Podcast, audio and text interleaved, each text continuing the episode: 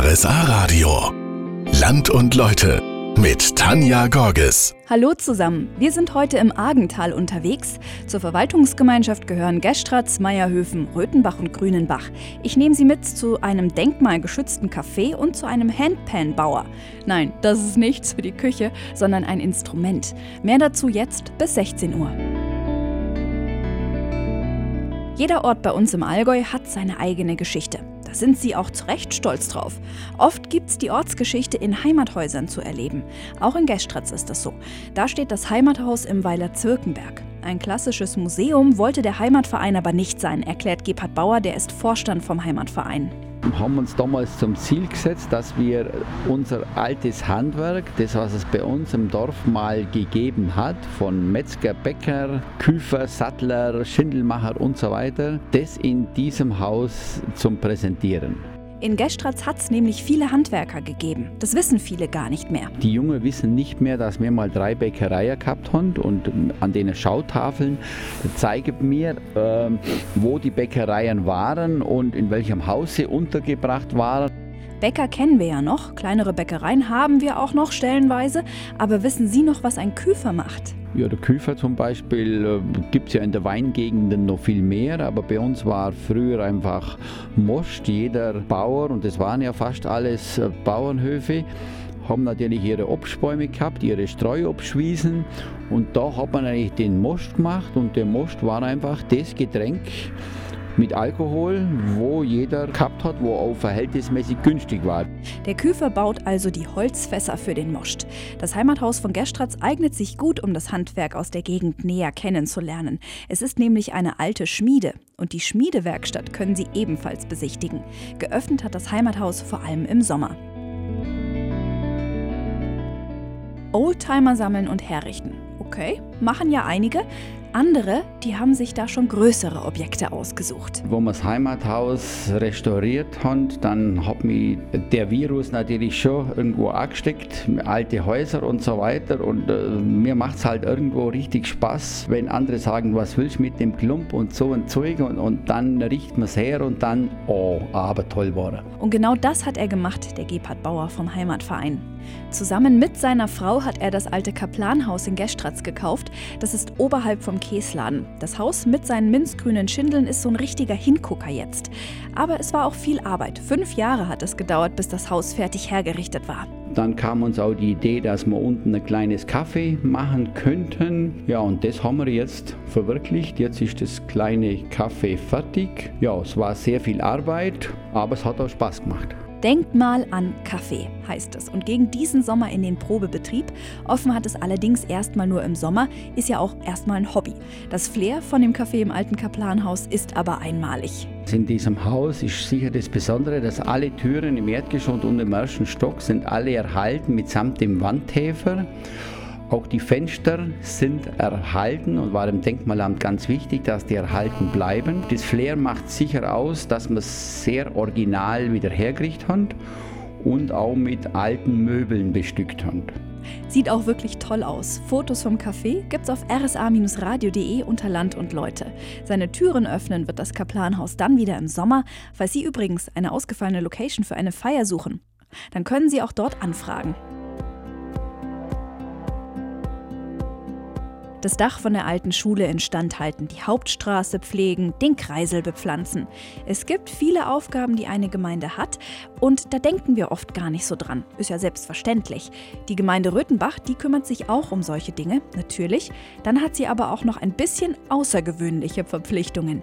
Die Röthenbacher kümmern sich um zwei Gipfelkreuze.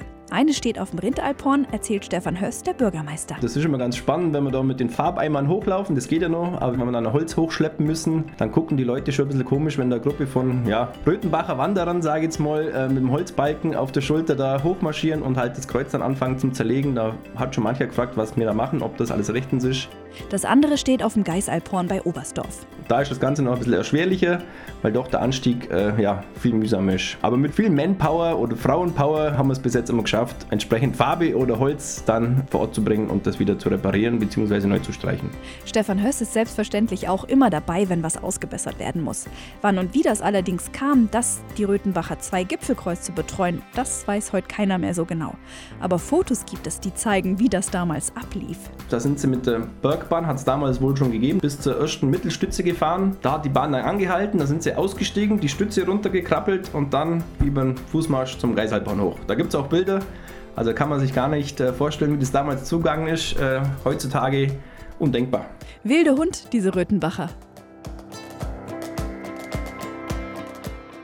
Stefan Höss, der ist hier Bürgermeister und packt viel selbst mit an. Ja, also das traue ich mir zum Sagen, bin auch nach wie vor aktiv in der Feuerwehr. Äh, hat auch schon bei manchen Polizisten für Verwunderung gesorgt. Wir hatten mal einen Brand vor zwei, drei Jahren, da hieß es dann nachts, äh, wir müssen den Bürgermeister alarmieren, weil das Haus muss evakuiert werden. Und dann hieß es dann, der Bürgermeister ist schon da, der ist gerade mit dem Atemschutz unten und ist am Löschen. Und da haben die Polizisten anscheinend dann schon ein bisschen komisch geguckt, dass der Bürgermeister da mit im Keller ist mit schwerem Atemschutz und hilft da den Brand zu löschen. So ist es halt in kleineren Orten im Allgäu. Wie ist das allerdings, wenn gerade Sitzung ist und der Alarm losgeht? Wir sind im Gemeinderat inklusive mir sechs Feuerwehrler und wir hatten, jetzt weiß nicht was, dieses Jahr oder letztes Jahr eine Gemeinderatssitzung, da zog ein schwerer Sturm auf und ja, ging dann der Piepser während der Gemeinderatssitzung und ja, da haben wir schon kurz zuckt und überlegt, aber es war dann Gott sei Dank nur ein kleiner Ast auf der Straße und wir haben uns dann entschieden, dass wir ganz ruhig sitzen bleiben und das Ganze unsere Kollegen machen lassen und haben dann entsprechend weitergetagt. Das geht natürlich nur, wenn es was Kleineres ist. Bei größeren Sachen dann rücken natürlich alle aus.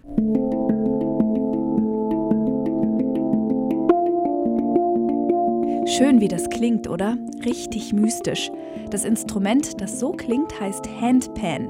Es sieht ein bisschen aus wie zwei zusammengeschweißte Wokpfannen. In Oberschmitten bei Röthenbach ist eine Werkstatt dafür. Sie gehört Sebastian Rutkowski. Begonnen hat das Ganze aus einem einfachen Grund. Na, ich wollte natürlich unbedingt eine haben. Wie bei so vielen hatte ich einfach das Geld zu diesem Zeitpunkt nicht, um mir eine zu kaufen. Und dann dachte ich, naja, bist eigentlich handwerklich geschickt, dann baust du dir halt selber eine. Das war dann äh, doch nicht so einfach, wie ich mir das vorgestellt hatte. Und es hat dann drei Jahre gedauert. Ähm, aber da hat es mich gepackt. Mittlerweile baut er nicht nur für sich Handpans. Bis Mai stehen Leute auf seiner Warteliste, auch weil die Fertigung Handarbeit ist. Der Prozess, vor allem der Anfangsprozess, also als ich angefangen habe, dieses Instrument zu bauen, habe ich wirklich ähm, aus dem Blech heraus die Schalen gedengelt. Das ist ein sehr ja, man könnte sagen, brutaler, äh, ein brutaler Geburtsakt für dieses Instrument. Es ist laut, es ist unheimlich laut, es hört sich überhaupt nicht schön an und es ist furchtbar anstrengend. Kann ich mir bei dem weichen Klang, der da am Ende rauskommt, gar nicht vorstellen. Wir lassen uns noch ein bisschen weiter verzaubern von der Handpan und sprechen in 30 Minuten weiter über den Schaffungsprozess.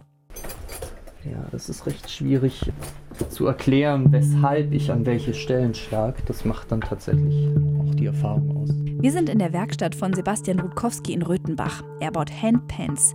Das sind Musikinstrumente aus Stahl. Am Anfang hat Sebastian die Rohschalen noch per Hand gedengelt. Mittlerweile habe ich ähm, eine ganz eigene Geometrie entwickelt für die Schalenrohlinge und habe mir ein Werkzeug äh, bauen lassen. Das heißt, ich fertige die Schalen nicht mehr hier im Haus, die Rohlinge. Ja, ich lasse mir die mittlerweile anliefern und äh, die werden, der Prozess nennt sich Tiefziehen. Die werden also tief gezogen. Wenn die Rohlinge also bei ihm ankommen, geht's ans Stimmen. Wer so ein Instrument haben möchte, kann aus über 2000 verschiedenen Klangstimmungen auswählen. Das Besondere an der Handpan ist vor allem auch, dass sie kein diatonisches Instrument ist. Das bedeutet, sie hat nicht die chromatische Tonleiter. In der Regel werden verschiedene Halbtöne ausgelassen. Es entstehen Heptatoniken, Hexatoniken oder Pentatoniken. Ich habe eine Auswahl getroffen an acht Grundmodi die ich anbiete, in verschiedenen Variationen. Wenn das geplant ist, dann werden die Molden für die Tonfäller in die Schale gepresst. Das Feintuning und Stimmen ist allerdings wieder Handarbeit, wobei ein bisschen Technik darf es auch sein. Damit die Handpan auch organisch klingt, benutzt Sebastian ein kompliziertes Stimmprogramm auf seinem Laptop. Und wenn alles fertig ist, dann klingt es einfach astral schön.